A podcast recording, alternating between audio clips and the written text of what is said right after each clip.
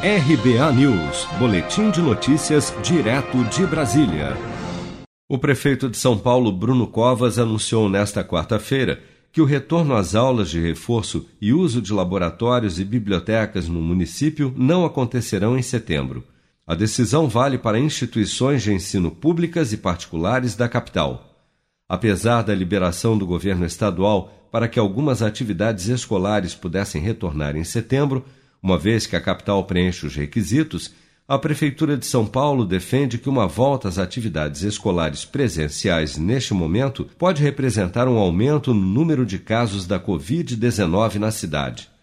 O Sindicato dos Estabelecimentos de Ensino do Estado de São Paulo pretende entrar com uma ação na Justiça contra a decisão da Prefeitura, como afirma o presidente da entidade, Benjamin Ribeiro. Nós vamos sim à Justiça. A Justiça vai me dizer se a, a, a Secretaria de Saúde do Estado é melhor do que a, a municipal ou a municipal é melhor. Quem é que está certa? É municipal ou é estadual? Se o Estado libera para o Estado inteiro essa volta para esses alunos que estão precisando desse reforço, como é o aluno de 0 a 8 anos da escola privada, por que não liberar na capital? Se foi a primeira a passar para a fase amarela, será a primeira para passar para a fase verde, enfim, não dá para entender. Para justificar a decisão, a Prefeitura apresentou dados de um inquérito sorológico feito com 6 mil alunos da rede municipal com idade entre 4 e 14 anos. De acordo com o estudo, 16,1% dos alunos da rede pública municipal já contraiu a doença causada pelo novo coronavírus. O índice é maior do que o encontrado na população geral de São Paulo, que foi de 10,9% de infectados.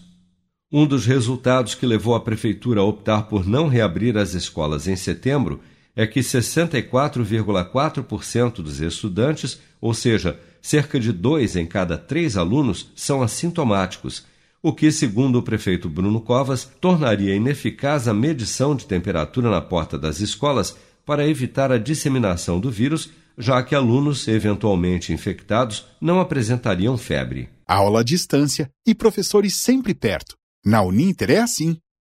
Graduação e pós-graduação à distância Uninter, ao seu lado para transformar a sua história. Cursos a partir de R$ 127,30 por mês. Inscreva-se uninter.com. Com produção de Bárbara Couto, de Brasília, Flávio Carpes.